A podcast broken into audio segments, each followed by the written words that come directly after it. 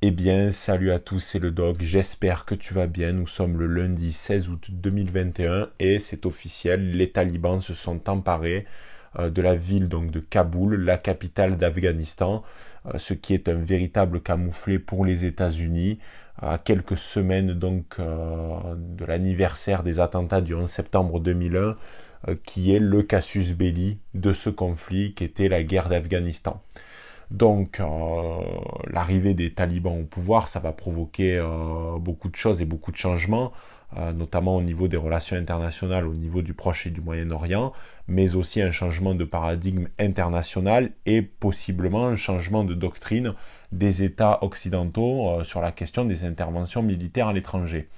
on va bien entendu analyser les conséquences possibles de l'arrivée des talibans au pouvoir, mais avant toute chose, il convient de faire un petit peu d'histoire pour rappeler certains fondamentaux pour mieux comprendre ce conflit. En fait, les troubles en Afghanistan, ils n'ont pas commencé en 2001 avec l'intervention américaine. Ça a commencé bien avant, à partir de 1979, quand l'URSS a décidé d'envahir le pays, un 24 décembre, ça devait être Noël, ils voulaient, avoir, ils voulaient se faire un cadeau. Euh, ils ont envahi en fait l'Afghanistan. Pourquoi? Parce qu'ils voulaient soutenir le pouvoir communiste en place à ce moment-là.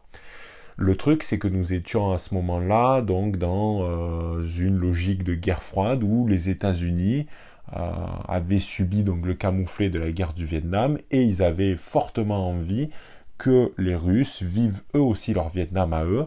Donc ils ont décidé d'armer, de financer et d'entraîner les Moudjahidines, euh, littéralement donc en français les guerriers saints. alors ça a commencé dans un premier temps sous l'administration Carter et ça a continué avec l'administration Reagan. Donc c'était la CIA qui les armait, les entraînait, etc. Et parmi ces Moudjahidines qui menaient donc une guerre de guérilla euh, aux soviétiques, on retrouve un certain Oussama Ben Laden, donc le cerveau des attentats du 11 septembre 2001.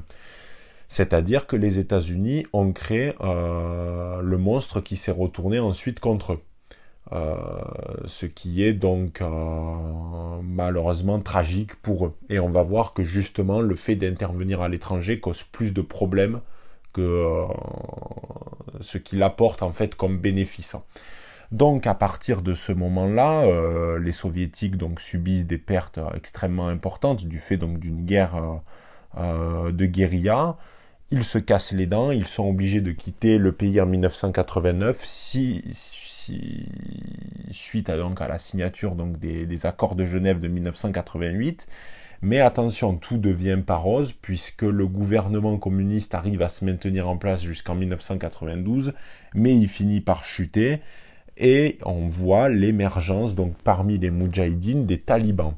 Les talibans, donc, euh, ce sont des individus qui prônent euh, l'instauration en fait de la charia, donc de la loi islamique.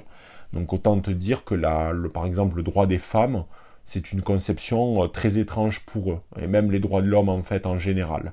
Donc ils vont de 1992 à 2001 avoir un régime, donc il y aura un régime taliban qui sera mis en place, qui va être particulièrement violent et répressif, avec des lapidations, des massacres, etc. Il va donc y avoir les attentats du 11 septembre 2001, qui va entraîner euh, presque 4000 morts. Et les États-Unis donc décident avec une coalition internationale et l'OTAN euh, de déclarer la guerre au terrorisme et donc de se rendre en Afghanistan. Les objectifs sont multiples. Tout d'abord, euh, c'est de faire chuter le régime des talibans pour instaurer, si possible, un État démocratique stable. Deuxièmement, c'est de tuer Oussama Ben Laden, donc à ce moment-là, le leader d'Al-Qaïda. Il euh, faut savoir qu'en plus, les talibans sont aidés euh, par les services de renseignement pakistanais. Et euh, enfin, il y a des enjeux aussi stratégiques liés à la région, bien entendu, mais véritablement, le but, donc, c'est de détruire Al-Qaïda et tuer Oussama Ben Laden pour se venger des attentats du 11 septembre mais également de mettre en place un État démocratique. Alors, autant te dire que euh, ce conflit a été un échec euh, de multiples en fait euh, aspects, sur de multiples aspects. Premièrement, le seul véritable succès, c'est la mort d'Oussama Ben Laden. Mais le truc, c'est qu'on se rend compte que sa mort, c'est plus dû à un travail des renseignements, un travail de fond, que à la guerre en elle-même. Il n'est pas mort des suites de la guerre d'Afghanistan, mais plutôt par un travail des services de renseignement et d'une traque. Donc en fait, la mort d'Oussama Ben Laden aurait pu euh, avoir lieu sans forcément rentrer dans un conflit. Ensuite, donc, échec pour instaurer un État euh, stable, démocratique, etc. Les talibans ont gagné donc euh, le processus de guérilla qu'ils ont eux-mêmes enclenché. Et les États-Unis en finissent par se retirer. Alors en 2015, l'OTAN s'est retirée dans un premier moment, un premier instant. C'est pour ça que d'ailleurs pour certains observateurs, il y a deux moments dans la guerre d'Afghanistan, un moment entre 2001 et 2014 et un autre entre 2014 et 2021. Et donc, à partir de euh, Obama, il y a eu une volonté de retirer les troupes d'Afghanistan. Donald Trump a continué cette logique, notamment en signant les accords de Doha, qui étaient une sorte d'accord avec les talibans, qui visaient donc à euh, un retrait des troupes américaines, en échange donc que euh, les talibans n'attaquent pas les diplomates, etc., ou les ressortissants donc du pays. Et enfin, donc Joe Biden qui a décidé de, parachever euh, le retrait des troupes. Euh, néanmoins, là, on, voit qu'il y a une forme, là encore, euh, d'indulgence envers Joe Biden, l'homme sénile, c'est que ce dernier avait plusieurs fois dit que jamais Kaboul ne serait prise. il voulait en fait faire une sorte de statu quo. Il disait que jamais on allait se retrouver dans une situation où on allait devoir évacuer en urgence les ressortissants et les diplomates euh, occidentaux, mais forcé de constater qu'aujourd'hui, euh, ces promesses n'ont pas été tenues. Euh, un baron m'a envoyé tout à l'heure une image qui était assez, assez éloquente, puisque c'était une image qui valait mille mots, comme on dit, puisque c'était un montage où on voyait un hélicoptère qui s'était posé à l'ambassade américaine de Saigon pour récupérer en urgence donc des euh, des diplomates et on a vu donc à peu près le même hélicoptère se poser aujourd'hui à l'ambassade américaine de Kaboul. Là où on ne peut pas en vouloir aux Américains et à la coalition internationale, c'est que euh, le processus de guérilla, le conflit, euh, la guerre de guérilla est très difficile pour l'État qui envahit. Pourquoi? Parce que ça répond à des logiques qui donnent de grands avantages euh, aux troupes de la guérilla.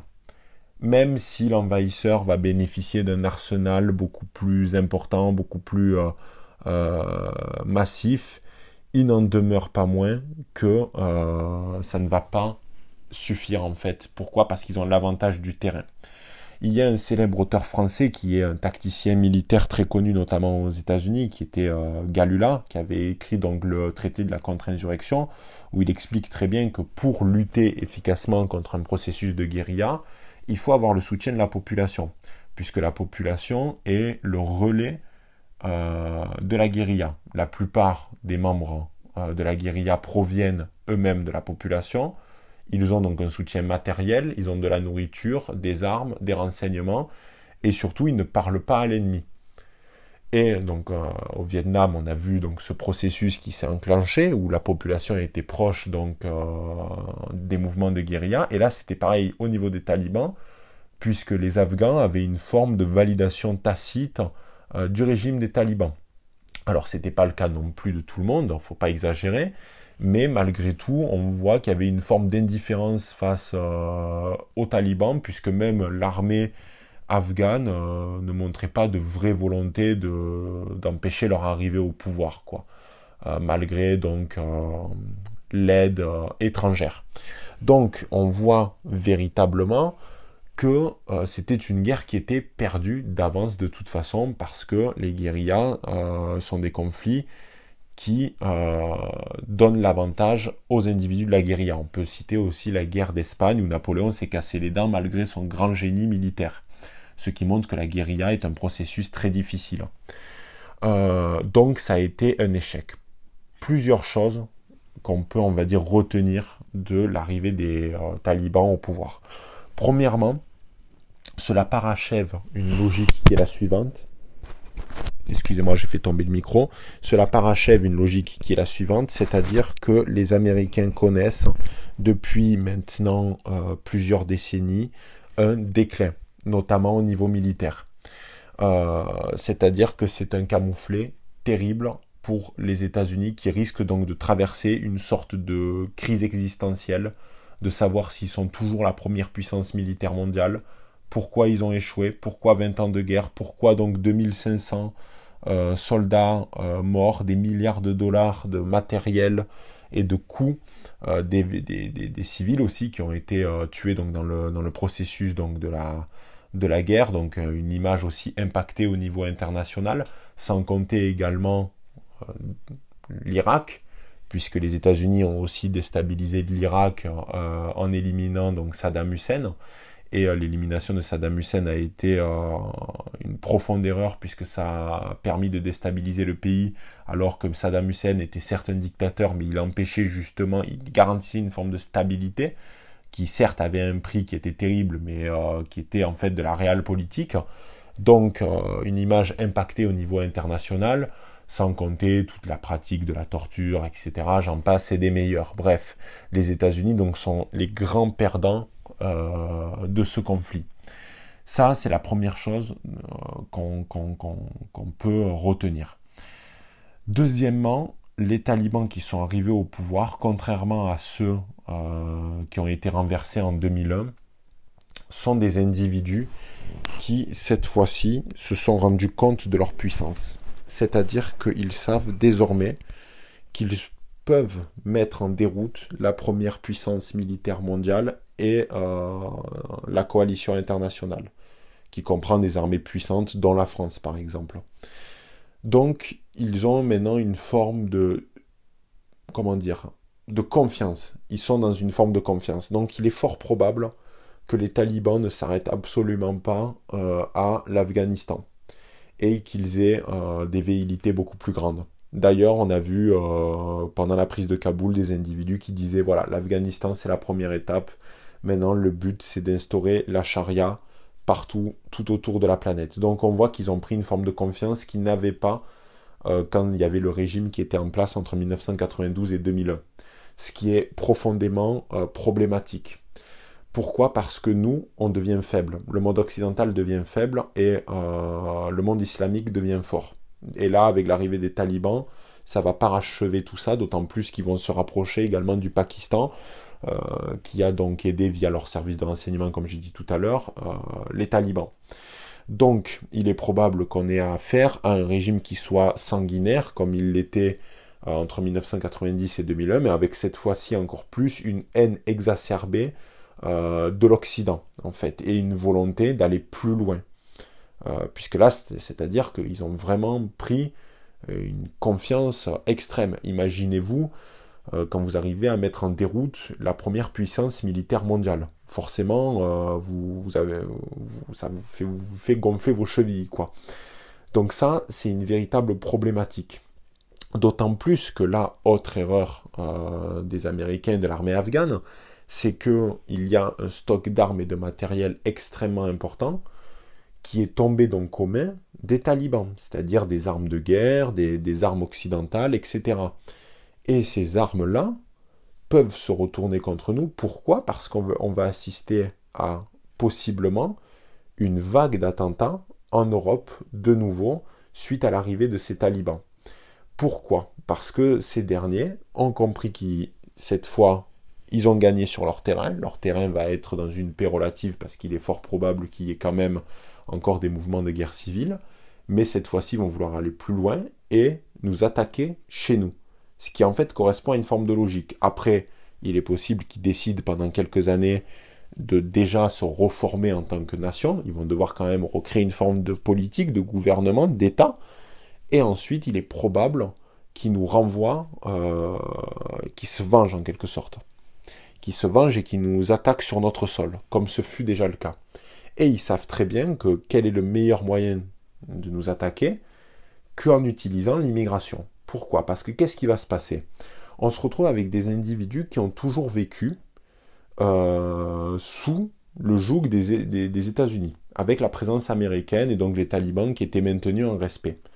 c'est terminé. Donc on va se retrouver avec une immigration massive, une énième crise migratoire avec des individus très jeunes qui vont venir d'Afghanistan, euh, qui ne vont pas parler notre langue, qui vont être complètement paumés, et il est fort probable que parmi ces individus-là, alors il est possible qu'il y ait des, euh, gens instruits dans le loin, on, voit que dans des universités, il y en a qui essayent de, partir du pays, on peut, on peut les comprendre bien sûr, mais il est fort probable que dans ce flux migratoire, il y ait des terroristes qui soient dissimulés, d'autant plus qu'on le sait maintenant, les terroristes du Bataclan ont transité via la Grèce euh, parmi donc des euh, réfugiés syriens.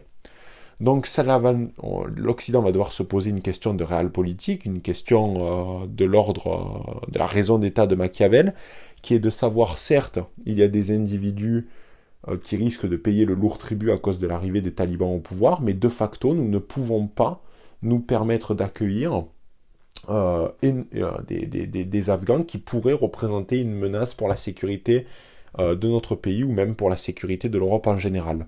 Donc on va se retrouver dans une situation très délicate où on va avoir une crise migratoire avec probablement des individus qui voudront commettre des attentats sur notre sol. Bien entendu, nous aurons les mêmes candoles qui vont rappeler à ce qu'il y ait donc euh, une immigration, euh, des, des, des, Afghans qui veulent fuir donc les talibans. Alors il est possible, comme j'ai dit tout à l'heure, qu'il y ait des gens légitimes. Je pense notamment aux traducteurs ou aux gens qui ont aidé activement la France et les États-Unis donc dans le cas de la guerre d'Afghanistan. Mais il est aussi fortement probable, probable qu'on retrouve pardon, des individus qui à la fois sont des talibans dissimulés qui vont commettre des attentats sur notre sol, mais aussi des individus un petit peu paumés, euh, qui de toute façon ne partagent pas le même bagage et les mêmes valeurs que nous, qui vont, qui vont se retrouver en Europe et voyant qu'ils ne peuvent rien faire là-bas, vont commettre euh, donc des, euh, non pas peut-être des attentats, mais des agressions, des viols, j'en passe et des meilleurs, comme systématiquement. Donc de toute façon, l'Europe doit véritablement changer sa stratégie et elle doit aussi comprendre qu'elle n'est plus légitime, le mode occidental n'est plus légitime pour se présenter comme étant le gendarme du monde. Pourquoi? Parce que si les États-Unis étaient restés dans une position isolationniste à partir de 1979, il est fortement probable que les attentats du 11 septembre euh, n'aient jamais eu lieu. Donc en fait, c'est tout simplement cette volonté de toujours vouloir euh, agir à l'étranger pour déstabiliser telle ou telle nation, pour, pour, pour toujours favoriser ses intérêts, qu'au final, ça nous dessert plus qu'autre chose. Donc c'est-à-dire que moi je prône véritablement pour que le, monde occidental devienne isolationniste, qu'il laisse le monde musulman au monde musulman, mais que le, monde occidental reste ce qu'il est. Et le problème, c'est qu'on a trop longtemps voulu imposer un mode de société, un mode de vie, un mode politique à des individus qui n'en avaient que faire. Parce que dans des régions du monde où règne l'islam, qui est donc en plus d'une religion, un système politique et juridique, les individus ne veulent pas de la démocratie et on peut aussi les comprendre qui n'aient pas envie d'avoir ce modèle qui n'est pas historiquement lié à leur, euh, à leur processus en fait.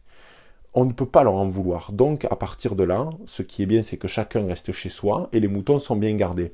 Le problème c'est qu'aujourd'hui l'Europe est dans une forme de candolisme qui, est, qui a atteint des sommets.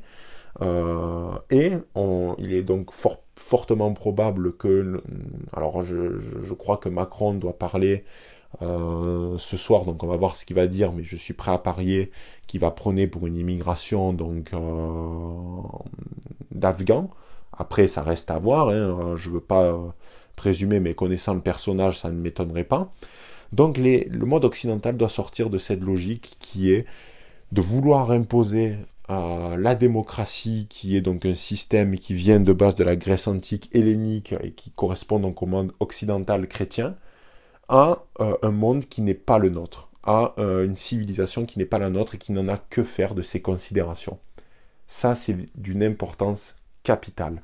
Et en plus de ça, vu que nous sommes dans une logique de guerre de civilisation, pour citer Huntington, il est très important que les États du monde occidental se rassemblent autour de valeurs communes, autour donc d'une alliance entre euh, les pays de, culture occidentale, si possible européenne et donc chrétienne, et qui se rapproche également de la Russie, puisqu'on a vu que la Russie a été mille fois plus efficace en Syrie. Alors là aussi, il y a eu des exactions, hein. le but c'est pas non plus de, louer ce qui s'est passé, mais force est de constater que la Russie de Vladimir Poutine a échoué, a réussi pardon, là où les États-Unis ont échoué, et que par conséquent, ils vont avoir un ancrage plus important que les États-Unis dans la région.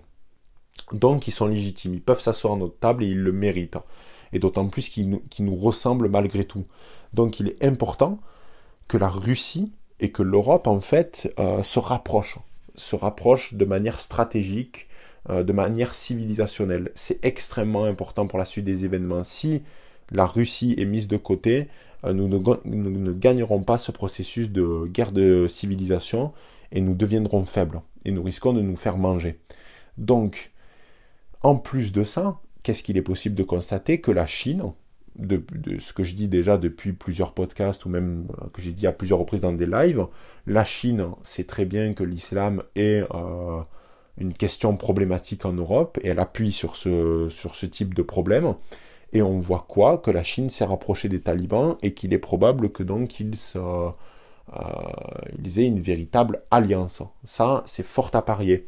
Donc, on se retrouve dans une situation où la Chine continue son petit business qui est le suivant, c'est-à-dire déstabiliser à tout prix l'Occident, le monde occidental, euh, pour prendre sa revanche, notamment de la guerre de l'opium, le monde occidental qui ne cesse de faire les candoles, euh, et là, on va vers des grosses problématiques. Donc, qu'est-ce qu'il convient de faire Premièrement, couper, complètement les flux migratoires le plus possible, couper les robinets, faire éventuellement une immigration ultra sélective basé donc sur euh, des faisceaux d'indices qui indiquent que les individus peuvent véritablement s'assimiler euh, à la culture européenne. Euh, puisqu'ils ont aidé le monde occidental, ça veut dire qu'ils se sentent peut-être plus proches du monde occidental que de l'univers des talibans. Donc par conséquent, ça doit se faire donc par si immigration il doit y avoir, elle doit se faire par des, des, faisceaux d'indices très importants et elle doit être de toute façon euh, très limité. Il faut donc un rapprochement des civilisations euh, chrétiennes, c'est-à-dire enfin occidentales chrétiennes, avec notamment un retour fort de la religion, puisque la religion ne doit pas être seulement vue comme euh, une entité théologique, mais aussi une entité politique, une entité culturelle et civilisationnelle. Donc par conséquent, l'Europe doit se rechristianiser, c'est extrêmement important, et elle doit se rapprocher aussi de la Russie et rentrer dans une guerre de civilisation également avec la Chine qui essaye donc de nous mettre en grande difficulté. Euh, et on l'a vu de toute façon avec la crise du Covid que la Chine nous a bien mis le nez dans la, ce que vous savez, sans parler vulgairement, et que nous, nous n'avons rien fait en retour, que le seul président qui a voulu véritablement contrer, attaquer la Chine et leur rendre coup pour coup était Donald Trump. Donc, la situation est encore trop fraîche pour savoir véritablement ce qui va se passer mais il est fort probable que euh, l'Afghanistan ne va pas devenir le monde des bisounours où tu vas pouvoir te promener avec une gentille dame et un caniche au bord de l'eau euh, euh, tranquillement. Ça va être véritablement l'enfer. Et se pose la question, malheureusement tragique, de savoir ce que ces individus vont devenir, parce que manifestement l'Europe ne peut pas accueillir toujours, encore et toujours euh, le monde entier, qui est un monde qui est malgré tout différent du nôtre, qui n'est même pas euh, un monde que souhaitent les individus qui vivent en Afghanistan, c'est-à-dire qu'ils ne souhaitent pas les talibans, mais ils ne souhaitent pas forcément de vivre dans un monde occidental. Donc on se retrouve dans une situation où c'est enviable pour personne, mais malheureusement on ne peut plus se permettre, l'Europe ne peut plus se permettre, elle a trop souffert euh, de considérations liées à des problématiques d'immigration. Mais malheureusement, il est fort à parier que l'Europe va tomber dans le piège et que malheureusement, nous allons faire rentrer des loups dans la bergerie, comme nous en avons fait rentrer euh, quand il y a eu donc les attentats du Bataclan. Et je suis très inquiet par l'arrivée des talibans. Mais après tout, ne faisons pas les pessimistes, ne faisons pas les futurologues. Il convient d'attendre de voir ce qui va être annoncé, la posture aussi du monde occidental. Mais moi, comme je vous ai dit, ce qui m'inquiète, c'est que désormais les talibans ont pris une confiance qu'ils n'avaient pas auparavant. et donc forcément ça change complètement le statu quo. Voilà les barons, en tout cas j'espère que ce podcast vous aura plu. N'hésitez pas à venir euh, m'envoyer des messages privés si vous avez des questions, si vous voulez rebondir sur des choses que j'ai pu dire pendant ce podcast et on se retrouve à très bientôt pour un nouveau. Ciao, c'était le doc.